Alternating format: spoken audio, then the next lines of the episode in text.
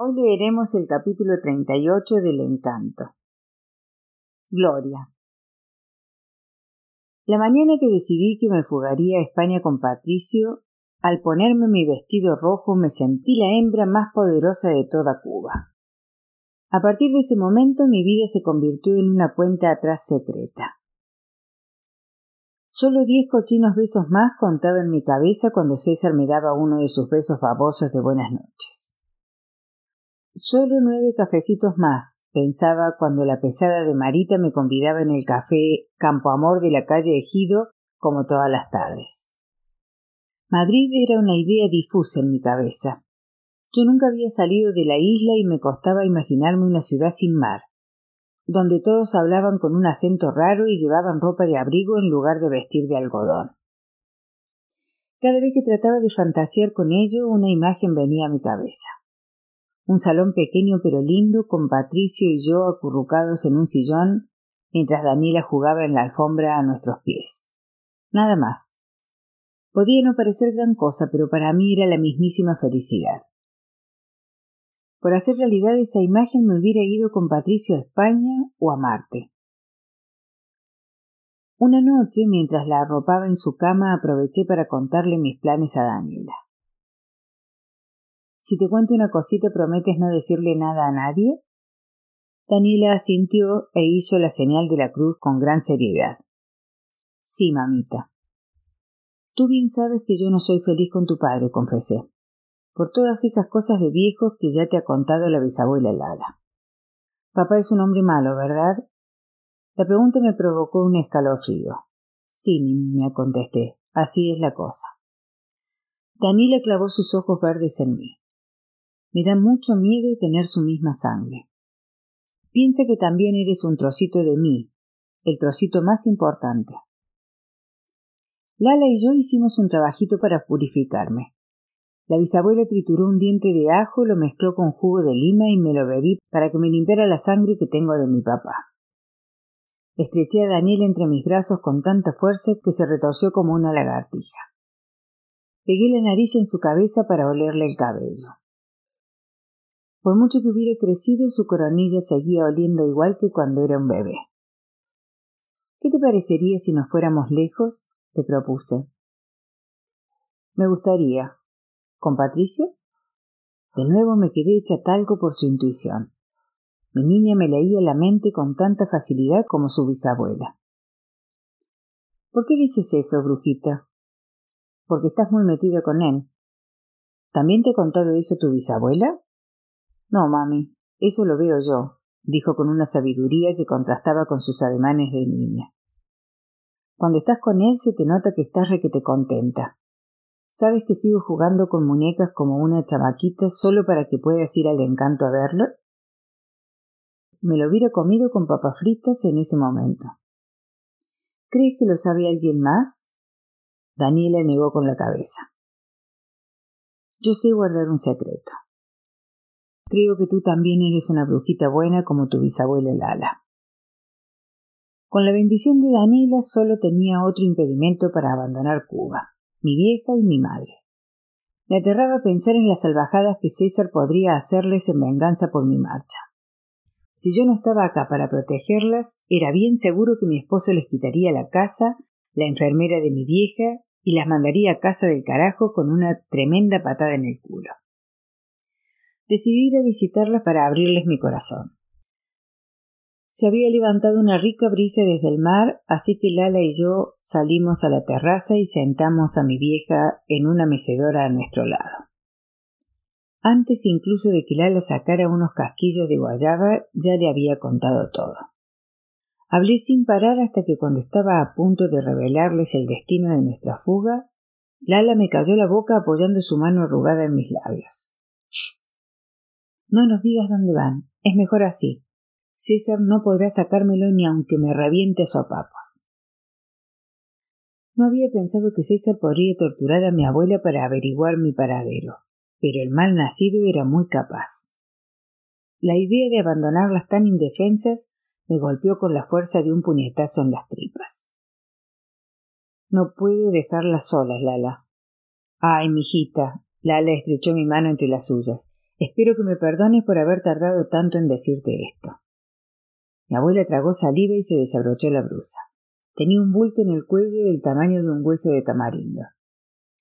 El doctor dice que es cáncer y que debería llevar meses bajo tierra. Pero yo cada día almuerzo un jugo de remolacha con unas hierbitas que crecen encima de la tumba de tu padre para hacer un trato con la pelona y que no me lleve todavía. Me eché a llorar. Lala me acurrucó en su seno y me meció como cuando era chiquita y me daba miedo el monstruo que vivía dentro de las paredes. Deberías habérmelo dicho, sé. Te llevaré a otro doctor, al mejor hospital.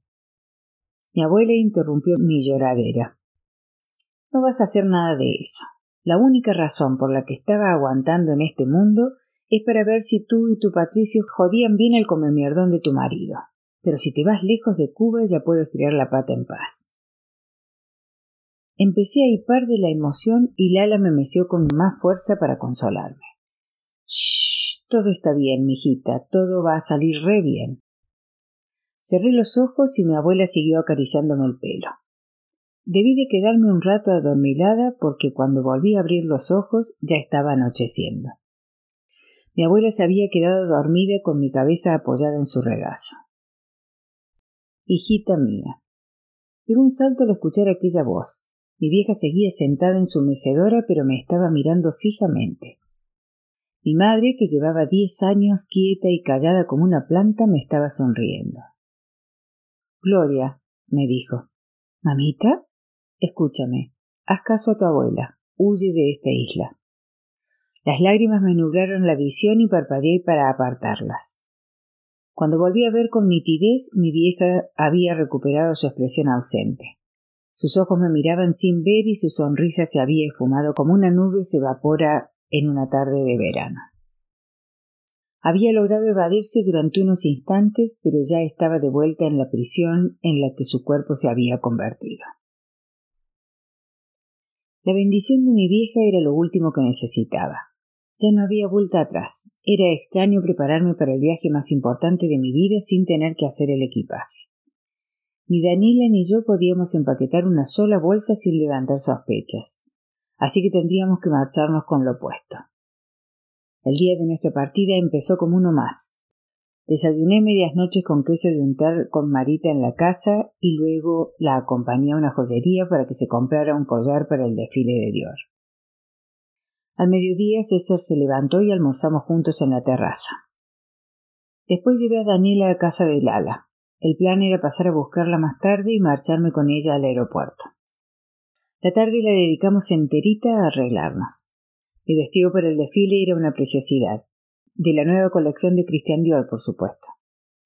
La tela era verde aguamarina del color del mar en un día de olas turbulentas.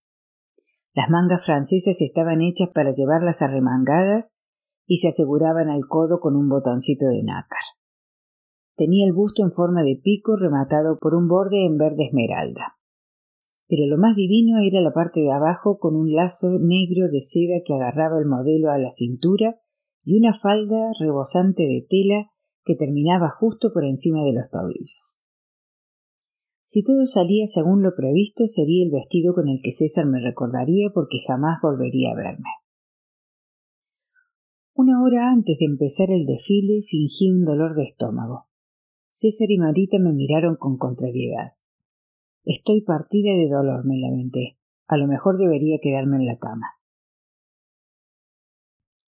Pero chica, coño, ¿no te das cuenta de que te vas a perder algo único en la vida? me regañó mi esposo. La verdadera razón del fastidio de César era que no podría lucirme colgada de su brazo como una percha joven y bonita para que el carísimo vestido que había mandado a traer de París deslumbrara a sus amigos y sus esposas. Tienes que venir. Haz un esfuerzo, me ordenó. Está bien, murmuré. Fui un momento el recibidor a por mi chal, pero al volver al salón me doblé por la cintura y de súbito vomité encima de mis zapatos. En realidad no era un vómito, sino un trago de pan mojado con leche que había preparado para guardarme en la boca y fingir estar malita. Gracias a mi numerito a César le di una arcada y dejó de insistir. Si estás tan mala, apúrate y vete a la cama, coño, dijo de mala gana. Supongo que pensó que lo único peor de no poder presumir de esposa era llevarme al desfile y que vomitar encima de todos sus amigos. Me metí en el excusado y fingí seguir devolviendo hasta que escuché el portazo de la puerta principal. César y Marita se habían marchado. En cuanto me quedé solo en la casa, pegué un tremendo salto de alegría. Con cuidado de que no me viera ninguna empleada, subí corriendo a cambiarme de ropa y tomar mi bolso. Tenía el tiempo justo de ir a buscar a Daniela a casa de Lala y tomar un taxi para el aeropuerto. Estaba disfrutando de mi triunfo cuando al bajarme la cremallera del vestido de Dior escuché una voz a mi espalda. Te crees la más lista, ¿verdad? Era Marita. Mi cuñada me observaba desde el umbral de la puerta con su cara de gatita cruel y una sonrisa despiadada. Marita llevaba puesto otro modelo de Dior, pero al tener las piernas más cortas que yo, su figura no le hacía justicia al vestido e iba arrastrando la falda. Me has dado un susto del carajo, dije, disimulando los nervios. Pensaba que ya se habían ido. César se ha ido al desfile, pero yo no he llegado a salir del jardín. Le he dicho que se me había roto una media y que me reuniría con él en el encanto. Hay que ver lo bobo que es mi hermano para algunas cosas. Luché por frenar el pánico que empezaba a pellizcarme la tripa. ¿La muy bicho se había dado cuenta de que yo no estaba enferma? Te prometo que estoy muy malita. Deja de mentir. Decidí cambiar una mentira por otra. Está bien. Me has pescado. Es que esta noche hay una lluvia de estrellas y me apetecía quedarme en casa para verlas tan lindas con mi telescopio. Marita me interrumpió. Cállate de una vez. ¿Te crees que no me he dado cuenta de lo que tramas? ¿Qué es lo que tramo? Fui yo la que los vi tomados de la mano en el Tropicana. Me quedé paralizada como el animalito que, al intentar cruzar la carretera, se queda deslumbrado por los faros del auto que alguien maneja a toda velocidad y que sabe que será incapaz de esquivar. César te aseguró que fue un camarero, pero yo fui la que se lo dije, aclaró Marita. Por supuesto me cuidé mucho de contarle que se trataba de ese dependiente arrastrado. El insulto a Patricio me hizo reaccionar. ¿Debería darte las gracias por tu silencio? le pregunté con desprecio. Deberías. Yo solo quería que César te diera una advertencia, que te metiera miedo para que entraras en razón, pero no contaba con que mi hermano siempre te cree cuando le pones esa carita de mosquita muerta y que lo del dependiente no es ningún capricho pasajero. No, no lo es. Ya lo sé. Luego até cabos y me di cuenta de que siempre que compramos en el encanto le tienes arreguindado. Y que seguro que ese asqueroso zoológico de porcelana que tienes en la casa es solo una excusa para buscarle como perro en celo. Marita resopló por las narices con furia. Es una lástima, porque vas a dejarlo ahorita mismo. El tono de Marita era igual de encabronado que el que utilizaba César para mandarme. Los dos hermanos compartían la misma arrogancia y yo estaba hasta la coronilla de que me trataran como si fuera de su propiedad. Tú no puedes ordenarme nada, gruñí. Claro que puedo. Me encaré con Marita, dispuesta a empujarla y salir corriendo si no se apartaba de la puerta. ¿Qué vas a hacer? ¿Tirarme de las greñas? Yo no pero César haría mucho más que eso. Las dos sabemos lo salvaje que se pone cuando algo le enfurece. Miré a mi cuñada con profundo desprecio. Ya no me importa lo que me hagan. Prefiero estar muerta a volver a compartir cama con tu hermano todas las noches. ¿Y te da igual que le raje la cabeza a Patricio? Vacilé durante un segundo y Marita me dedicó una sonrisa repulsiva. No lo permitiré, murmuré. ¿Cómo vas a impedirlo? Mi cuñada me clavó la mirada como una leona clava las garras en su presa. Te conozco. Estás pensando en avisarle. Pues es una lástima, porque a partir de ahora no volverás a estar jamás a solas con él. El encabronamiento con que lo dijo me acobardó. Sabía que Marita era cruel como todos los Valdés, pero en mi interior siempre tuve la esperanza de que no fuera tan hija de puta como mi esposa. En la azotea, después del chaparrón, pensé que había vislumbrado a la verdadera Marita, alguien a quien hubiera podido tomar cariño. Pero todo había sido una mentira. ¿Sabes qué es lo que más me lastima? Que por un momento bajo la lluvia llegué a pensar que podíamos ser amigas. Ella apartó los ojos con un atisbo de vergüenza. Fletera traidora, con la buena vida que siempre te ha dado César, se ensañó conmigo. Una vida que yo no he elegido, malagradecida. ¿Qué es lo que quieres? Nada, que las cosas sigan como están, dijo Marita. Te recuerdo que mi hermano y tú están unidos por la Santa Madre Iglesia y que los trapos sucios se lavan en casa. Arda la casa sin verse el humo, sentenció. Su silencio tenía un precio muy alto, pero Dios sabía que la vida de Patricio estaba en juego si yo no accedía. Si las cosas siguen como siempre no le dirás nada a César, me aseguré. Mi hermano jamás se enterará de esto, pero con una condición. No volverás a ver a Patricio nunca más. Él nunca aceptará dejar de verme.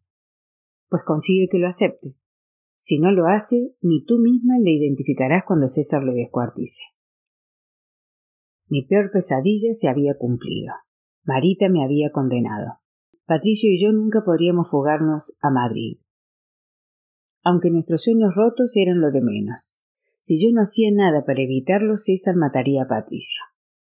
Cada segundo que permanecía a mi lado, el amor de mi vida estaba en peligro. Solo había una manera de alejarle y ponerle a salvo. Debía romperle el corazón. Derrotada bajo la atenta mirada de mi cuñada, tomé un papel y pluma y me dispuse a escribir una carta. Capítulo 39 Cuando Marita y yo llegamos al desfile de Christian Dior, la ilusión podía sentirse en el ambiente. En las puertas del encanto una tremenda multitud de habaneros curiosos se agolpaban en los escaparates intentando ver lo que estaba ocurriendo en el interior. El edificio estaba más lindo que nunca, con varios focos de luz iluminando la fachada como si fuera un estreno de una película de Hollywood, con una alfombra roja dispuesta en la entrada. Nuestro chofer manejó entre la multitud y detuvo el auto en la puerta. Bajar del auto con nuestros elaborados vestidos no fue fácil, pero lo conseguimos y nos reunimos con el resto de los invitados. Los curiosos nos miraban y algunos empezaron a gritarnos piropos. Escuché a dos caballeros preguntarse si yo sería una de las modelos del desfile, algo que en circunstancias normales me hubiera halagado mucho. Al cruzar el umbral de los almacenes entramos en otro mundo. Habíamos viajado hasta París a un desfile de moda de Preta Porter. Si el encanto en un día normal era tan precioso que hacía suspirar a sus clientes cuando cruzaban las puertas, los organizadores se habían esforzado mucho en que todo estuviera aún más relindo. Banderines con los colores de la bandera francesa, azules, blancos y rojos, colgaban del techo en elaboradas guirnaldas. Por todas partes había ramos de mariposas frescas en centros de mesa atados con cintas de seda. Toda la planta de abajo estaba vacía de mostradores y habían instalado una pasarela elevada para que desfilaran las modelos. Para acomodar a los invitados habían dispuesto mesitas orientadas hacia la pasarela. Las lamparitas de las mesas iluminaban el lugar con una luz cálida que hacía brillar las joyas de las mujeres y la brillantina del pelo de los caballeros. Marita y yo nos reunimos con César en nuestra mesa de la primera fila y comenzó el desfile. El diseñador Mané en persona fue el encargado de darnos la bienvenida. Damas y caballeros, anunció Mané desde un pequeño escenario bajo la luz de los focos. Para el encanto es un honor presentar la nueva colección del afamado modisto internacional Christian Dior. Un genio que nos honra con su presencia desde París. Con todos ustedes, sin más dilación, el New Look. Las modelos comenzaron a desfilar provocando suspiros de admiración y aplausos espontáneos. Aquellos vestidos tenían magia, la brujería de convertir a la mujer que lo llevaba en una hembra poderosa y segura de sí misma eran armas para que las mujeres conquistáramos el mundo. A pesar de que mi coco estaba muy lejos de allí, no pude dejar de admirar el genio de Dior. Aquello iba a ser una revolución en la historia de la moda. Estábamos asistiendo a un acontecimiento histórico, pero yo lo hubiera cambiado sin pensar por estar en un taxi de camino al aeropuerto. El desfile fue una tortura. Extrañaba tanto a Patricio que solo podía pensar en qué estaría haciendo en aquellos momentos. Ahorita se estaría preguntando la razón de mi demora, pensé. Ahorita ya se habrá dado cuenta de que no voy a irme con él. ¿Estará subiendo el avión? ¿Me estará mandando al diablo? ¿Me odiará? Mis pensamientos eran tan dolorosos que temí morirme allí mismito del disgusto. ¿Sigues enferma, chica? Preguntó César al fijarse en mi mala cara. No tuve fuerzas para contestarle. El público estalló en aplausos al salir una modelo con un lindísimo vestido sin mangas, con el corpiño en color champagne y la falda de estampado de hojas de palmeras reales. Entonces fue cuando le vi. Patricio no había tomado el avión y acababa de entrar en el desfile. Estaba de pie, en el otro lado de la pasarela. Sus ojos azules, aquella mirada que era mi mundo entero, se clavaron en mí en busca de respuestas. Bien segura de que había leído mi carta y no había podido creer ni una sola de mis pendejadas. Pero era necesario que lo hiciera. Mi primer impulso fue levantarme y echar a correr hacia él, pero aquello hubiera sido su sentencia de muerte. Sabe Dios que en función de lo que yo hiciera en el instante siguiente podía salvarle la vida o condenarle. Reuní todas mis fuerzas y en contra de mis sentimientos miré a Patricio con tremenda frialdad y besé a César en los labios. Aquel beso me repugnó. Mi cuerpo entero quería separarse, pero lo prolongué todo lo que pude. Cuando me separé de César y volví a levantar la vista, Patricio se había marchado. Aplausos atronadores anunciaron el final del desfile y Monsieur Dior en persona subió a la pasarela a saludar. El diseñador iba vestido con un traje gris y una corbata azul de seda. Mientras agradecía los aplausos del público con leves inclinaciones de cabeza, sus ojos se posaron en mí. Me dedicó una mirada de extrañeza. Fue entonces cuando me di cuenta de que era la única persona de todos los grandes almacenes que no estaba aplaudiendo. Un ratito más tarde el homenaje continuó con una cena privada en el salón francés a la que solo estábamos invitadas una veintena de personas. Mientras me tragaba mis penas con la ayudita de una copa de champagne, Dior en persona se acercó a hablar conmigo a solas. Perdone la osadía, me dijo en un inglés con acento. Entiendo que no le ha gustado el desfile. Al contrario, me ha encantado. ¿Y por qué no ha aplaudido, si no es indiscreción? Lo siento mucho, Hoy estoy demasiado triste para aplausos. Me disculpé. El diseñador era muy lindo y me estrechó la mano para darme ánimos. Me disgusta mucho ver a una mujer tan triste vestida con uno de mis modelos. ¿Hay algo que pueda hacer por animarla? ¿Conoce usted una cura para el mal de amores? le confesé tras asegurarme de que César y Marita no podían escucharme. Me temo que no hay nada que cure eso, pero en Francia tenemos un dicho si no amamos demasiado, no lo hacemos lo suficiente. Tras el desfile de Christian Dior estuve días sin volver a pisar el encanto. Era lo más conveniente. Marita y yo pasábamos las tardes en otras tiendas o con aburridas amigas suyas. Mi cuñada me acompañaba hasta cuando iba al excusado, y si no podía hacerlo ella en persona, una empleada del hogar se convertía en mi sombra. No volví a ver a Patricio hasta una tarde en la que decidí entrar en el encanto con la excusa de comprar máscaras de pestañas de Chanel. Te quedarás aquí conmigo, cuñadita, me advirtió. Nada de palabritas de amor con ese dependiente. Tras el intento de fuga y fueran o no fundadas sus sospechas, Marita había estado apuntando al encanto en general y ahora me lo dejaba bien claro, a Patricio en particular. Pese a mi drástico repliegue, la amenaza seguía vigente. Si continuaba con mi estúpido romance sin futuro, César sabría de lo nuestro. Estábamos siendo atendidas por una dependiente muy amable cuando Patricio se detuvo en el mostrador de al lado, sin mirarnos. Cuando sacó una llave para tomar unos artículos, vi algo que me dejó pasmada. Llevaba una alianza en el dedo. Marita también se fijó en el detalle y cuando Patricio se marchó no dudó en interrogar a la señorita. ¿Ese dependiente. Patricio? Es uno de nuestros encargados. Encargado, dependiente, lo que carajo sea. No sabía que estuviera casado. Oh, sí, señora, contestó la inocentona muchacha. El casamiento fue la semana pasada con Nelly, otra de nuestras empleadas, la ascensorista. Marita se quedó más contenta que unas pascuas al escuchar esto. Y más al ver mi cara de profundo pesar. Felicítele de parte de la familia Valdés, dijo con más veneno que una víbora. En nuestra próxima compra le dejaremos una propina.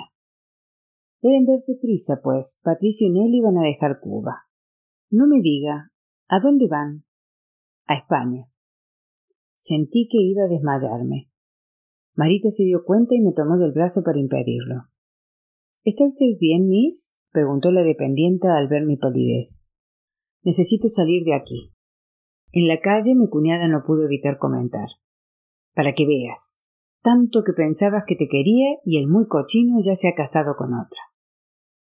Cuando volvemos a la casa me encerré en el excusado y lloré con tanta fuerza que mis lágrimas me dejaron las mejillas en carne viva. Un retortijón mezclado con una profunda náusea me dobló por la mitad. Lo que me faltaba, pensé. Me tiene que venir la regla justo ahora. De repente caí en la cuenta de que llevaba tres meses sin sangrar. Desde antes de que Patricio y yo hiciéramos el amor en el encanto. Una visita al doctor confirmó lo que ya me decían mis entrañas. Estaba embarazada. Capítulo 40. Patricio. Cuando llegamos a Madrid descubrí que no estaba bien vestido para el clima español. Mis pantalones de lino y mi guayabera no me protegían contra el viento y el frío. Nelly, con su vestido floreado y sin manga, estaba tan aterida como yo. Nuestro primer día en la nueva ciudad lo dedicamos a ir a Pontejos y a provisionarnos de ropa de lana, zamarras y calzado cerrado. Tras las compras, pusimos a prueba nuestra nueva ropa de abrigo paseando por la gran vía nevada. Era la primera vez que Nelly veía la nieve y se pasó un tramo entero de la red de San Luis a Callao sacando la lengua para pescar copos de nieve como una niña chica. Para mí la novedad de la nieve tardó poco en dejar paso a una realidad mucho más plomiza. El pestazo de las carbonerías me asaltaba las narices. Los viandantes eran figuras difusas a nuestro alrededor, parapetados tras sus gorros y bufandas, e iluminados por las mortecinas luces de los faros de los autos. Los altos edificios que flanqueaban la calle eran colmenas amenazadoras. En Madrid no había música en las calles. Toda mi vida había deseado conocer la Gran Vía y ahora que estaba en ella me sentía triste. Se me hacía raro pensar que hacía apenas dos días habíamos estado caminando por el malecón, empapados en sudor, los ojos entrecerrados por el brillo del sol y el mar de un azul tan brillante que se fundía con el azul del cielo. Ajena a mi desazón, Nelly se detuvo para darme un beso que me supo a nieve. Es una ciudad hermosa. Intenté ver Madrid a través de los ojos de mi mujer. Era cierto. Entonces, ¿por qué me resultaba tan gris y triste? Me costó reconocerlo, pero no podía mentirme a mí mismo. Madrid me dolía porque era la ciudad a la que hubiera ido con gloria. Había fantaseado tanto con recorrer la gran vía con ella que hacerlo con Nelly era un premio de consolación. Me sentí tan mal por esta revelación que abracé a mi nueva esposa con fuerza para compensar mi culpabilidad. No tan hermosa como tú, le dije sintiéndome un miserable. Nuestra boda había sido rápida pero apañada, al igual que nuestro noviazgo. Tras besarnos en el desfile de Christian Dior, volví a casa con Nelly de la mano. El Grescas y Guzmán se quedaron pasmados. Mis amigos ya me hacían en España huyendo con gloria. No solo no me había marchado, sino que encima volvía con Nelly del brazo. Esa noche, movido por la infelicidad, hice el amor con Nelly por primera vez. Estar dentro de otra mujer que no fuera Gloria me pareció una traición pero a la vez también era justo lo que necesitaba para mitigar el dolor que me atenazaba hasta el tuétano. Mientras Nelly alcanzaba el clímax, me aferré a sus caderas y la embestí con fuerza, tratando de alcanzar un orgasmo que me permitiera ganar la paz suficiente como para dormir aquella noche. No lo conseguí. El recuerdo de Gloria con su piel pecosa bañada en sudor colapsó mi cuerpo.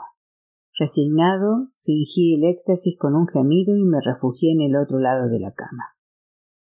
¿Estás bien? me preguntó Nelly mientras se hacía un ovillo y pegaba su cálido cuerpo a mi espalda. ¿Te ha gustado?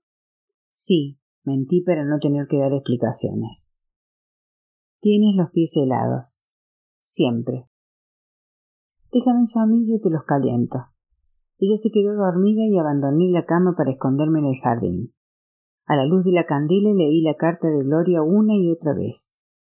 Cuando la luz del alba asomó por el horizonte decidí dejar de torturarme y quemé el papel mientras lloraba como un niño. Volví a la cama junto a Nelly y logré caer en un duermevela durante un par de horas. Más tarde, ya levantados, en cuanto el ascensorista se metió en la ducha, mis compáis me acribillaron a preguntas. ¿Se puede saber por qué no está usted en Madrid? indagó Guzmán. De verdad, amigo, yo ya no entiendo nada de nada, corroboró el Grescas. Ahí fue cuando me di cuenta de que a pesar de haber quemado la carta de Gloria, me la sabía de memoria porque le repetí frase por frase. Mis amigos me abrazaron sin decir palabra. No había mucho más que añadir. Las semanas que siguieron a esa fatídica tarde fueron muy duras y la presencia de Nelly fue mi único consuelo para sobrellevarlas. Nunca le confesé lo que había pasado con Gloria ni falta que hizo.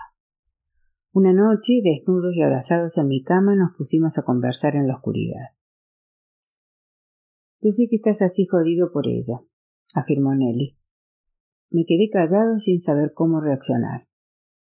Es por ella, prosiguió, por esa mujercita casada. Te ha dejado. Era muy raro estar hablando de todo aquello con Nelly, pero le agradecí enormemente que sacara el tema. Necesitaba desahogarme. En realidad nunca me quiso, solo fui un capricho para ella. Nelly me besó en los labios. Entonces, sea quien sea, la tipa es aún más come mierda de lo que me pensaba, porque no hay hombre más bueno, más noble ni más maravilloso en toda Cuba. Sentí un ataque de amor hacia Nelly, mi fiel y entregada Nelly, tan generosa que siempre me había amado sin reservas. Le devolví el beso con pasión. No me merezco que me quieras así, susurré. Tú te mereces lo mejor, y lo mejor soy yo, porque no hay mujer en el mundo que te vaya a querer igual, dijo entre risas. Sentí que sus carcajadas de cascabel me curaban las heridas del alma, y decidí que necesitaba esa risa a mi lado durante el resto de mis días. Para sorpresa de Nelly salté de la cama, encendí la luz y me arrodillé a sus pies. Cásate conmigo, salté. A ella le entró un ataque de risa. La estampa de un hombre desnudo y arrodillado a los pies de la cama pidiéndole el matrimonio no era para menos. ¿Lo dices de verdad? No he hablado más en serio en toda mi vida. Casémonos y vayámonos lejos. Este país se ha ido al carajo, tú misma lo dijiste. En cuanto amanezca nos vamos a la iglesia y nos casamos. ¿Quieres? No, respondió Nelly. ¿No? Me quedé desconcertadísimo, y ella se echó a reír de nuevo. Yo no me caso en una iglesia ni a la cañona. No necesito permiso de ningún cura para ser tu esposa. Pues nos casamos en el juzgado. Me da igual que nos case el Papa, un monje budista, una santera o Lenin en persona. Yo solo sé que quiero estar contigo. Y yo contigo, Bobo, y ahora vuelve a la cama que se te va a poner el culo más frío que los pies. Nuestra boda fue al día siguiente en el jardín con un notario y frente a una fotografía enmarcada de Eduardo Chivas. Como Nelly había dejado de hablarse con su familia hacía años por culpa de su militancia en el Partido Ortodoxo, el Grescas y Guzmán fueron nuestros testigos y únicos invitados. Nelly defendía que la luna de miel era un gasto burgués e innecesario, así que le propuse ahorrar el dinero para comenzar una nueva vida en España. Amor, ¿estás quemado? ¿Vamos a marcharnos en la dictadura de Batista para irnos a un país con el cabrón de Franco? Yo respetaba la opinión de mi nueva esposa, pero la verdad era que mi deseo de abandonar Cuba estaba muy por encima de cualquier creencia política. Solo sabía que la perspectiva de seguir viendo a Gloria en el encanto era una tortura que no podría soportar. Hasta la más mínima posibilidad de cruzármela por la calle era demasiado dolorosa. La Habana era gloria y yo necesitaba un océano entre nosotros para poder seguir adelante con mi vida. Necesito volver a casa, Nelly. Lo necesito de verdad. Además, en Madrid los dueños del encanto han abierto nuevos almacenes. No sé si puedo vivir en un país bajo el yugo de alguien con esa voz de pito. Pero Madrid tiene vida propia, ya verás. Tú sabes que si vamos a España no voy a quedarme cagadita, ¿no? Y que nunca voy a ponerme una mantilla y ser una de esas mujeres obedientes que van a la misa. ¿Eso quiere decir que nos mudamos? Una vez más, Nelly volvió a demostrarme que me amaba y accedió al mayor de los sacrificios, aparcar sus creencias comunistas para vivir en una dictadura. Cuando Nelly y yo estuvimos instalados en nuestro piso de alquiler en el madrileño barrio de las Ventas, lo primero que hice fue ir a ver a José Pepín Fernández y a César don Cesario Rodríguez. Los dos primos me recibieron como si fuera un viejo amigo y me invitaron al restaurante Botín a comer un cordero. Patricio, el hombre que le vendió el pintalabios a Ava Gardner, me saludó Pepín. ¿Mi reputación ha llegado hasta aquí? pregunté con una carcajada. Aquilino nos tiene al tanto de todo. Nos alegramos mucho cuando nos dijo que querías volver a España. Necesitaba un cambio de vida. También nos ha contado que te casaste con Nelly. Enhorabuena, te llevas una joya, me felicitó César. Ya lo sé, muchas gracias. Los he llamado porque necesito un empleo. Fernández y Rodríguez compartieron una sonrisa. Primero deja que te pongamos en antecedentes, comentó Pepín. Mis almacenes se llaman Galerías Preciados y están en la calle del mismo nombre. Yo soy el presidente del corte inglés situado justo enfrente, añadió César. ¿Son ustedes competencia? pregunté sorprendida. Hay rumores de que nos odiamos, pero son solo eso, rumores. Somos rivales en los negocios, pero eso no está reñido con compartir mesa y mantel. Después de todo, los dos venimos del terruño. A pesar de que ambos peinaban ya canas, los dos primos seguían conservando la complicidad de dos chiquillos. ¿Y habría un puesto para mí en alguno de sus almacenes? indagué. Los dos primos se miraron de soslayo. Me temo que hay un problema con eso, dijo César. Se me cayó el alma a los pies. Había dado por hecho de que me darían trabajo. Si no había hueco para mí en sus almacenes, todos mis planes se desbarataban. Al ver mi expresión de desánimo, a los primos les dio un ataque de risa. El problema es que los dos queremos que trabajes para nosotros de encargado, rió Pepín, así que tendrás que decidir. Del alivio pasé a un gran dilema. Esa decisión era igual de imposible que elegir entre un padre o una madre. No puedo elegir. Nos lo suponíamos. Entonces, no nos quedará más remedio que saldar esto como caballeros. Con una sonrisa pilla, Pepín sacó una moneda a cara o cruz. Pepín nos mostró la peseta con la cara de Franco de un lado y el escudo con el aguilucho en el otro. Cruz, entras a trabajar en el corte inglés. Cara, en las galerías preciados. ¿Estamos todos de acuerdo? Los tres asentimos y tiré la moneda. Cayó en la mesa con un repiqueteo mostrando la cara del dictador. Rayos. se lamentó César. Has ganado, primo. De pronto se me ocurrió algo. Si sirve para compensarle, ¿podría darle un empleo de dependiente a Nelly? Será un placer.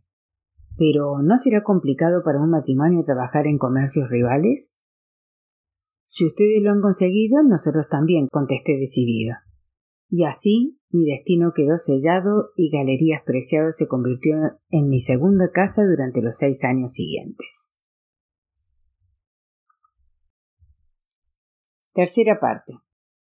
Capítulo 41. Pasaron seis años, seis campañas de Navidad y seis rebajas de julio. La vida con Nelly era agradable aunque no tardó en volverse rutinaria. Cada mañana los dos partíamos a trabajar a nuestros respectivos almacenes. Nelly al corte inglés y yo a Galerías Preciados. Salíamos a la misma hora y volvíamos juntos a casa en el autobús. Los fines de semana, en lugar de ir al cine Pirate o al Atlantic, íbamos al Palacio de la Música o al Capitol. Los veranos partíamos a Asturias a pasar unos días de vacaciones en Santa Bexamina y otros tantos en una pensión de Ribadesela en la playa. En esos primeros veranos Nelly se quedó encinta dos veces, pero en ambos casos perdió a los bebés en los primeros meses de embarazo.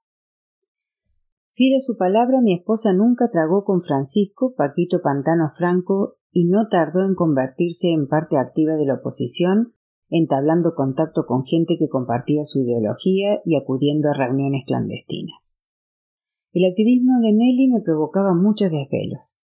Por un lado me preocupaba que mi mujer fuera arrestada o peor aún ejecutada por el régimen. Por otro, era consciente de que estábamos en Madrid por decisión mía y que no podía obligar a Nelly a agachar la cabeza y a actuar en contra de su naturaleza.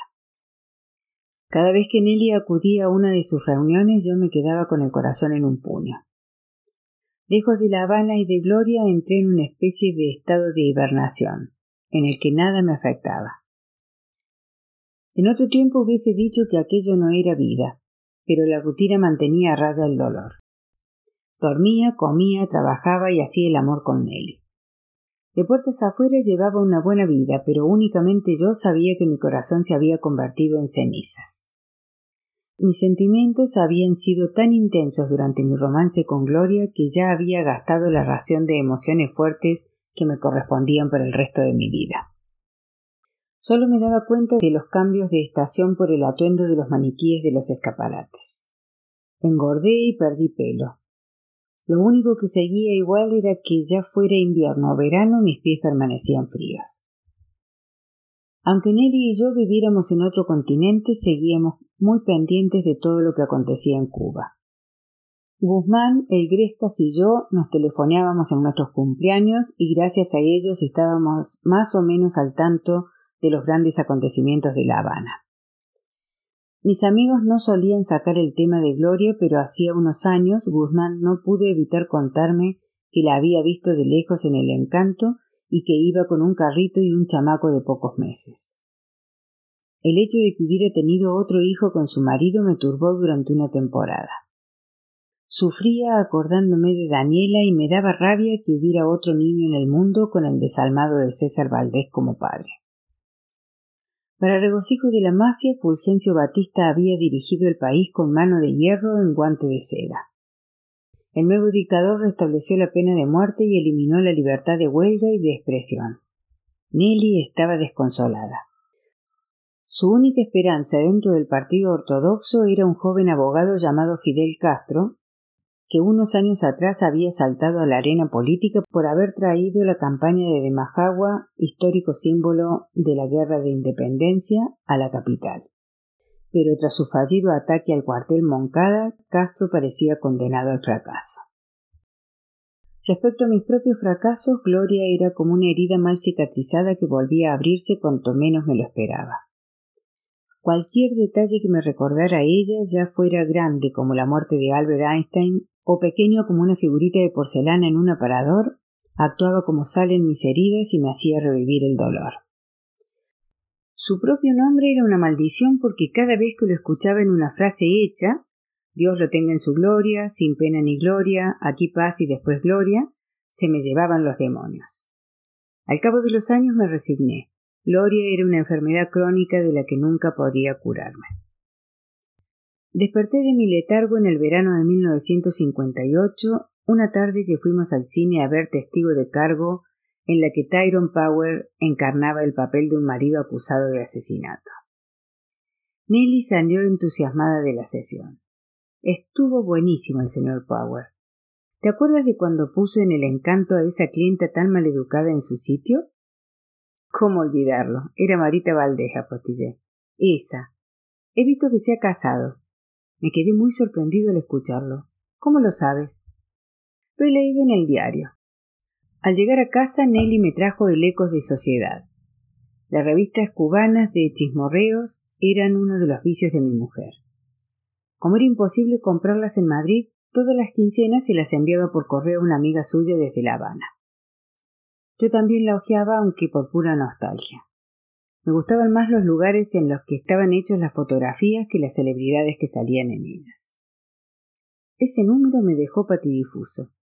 Había dos páginas enteras dedicadas a la boda de Marita Valdés. La hermana de César se había casado con Nelson Suárez, un tipo calvo y con una gran barriga. En el pie de foto ponía que era un importante empresario de la caña de azúcar. No cabía duda de que era un títere perfecto para dejarse mangonear por su nueva familia.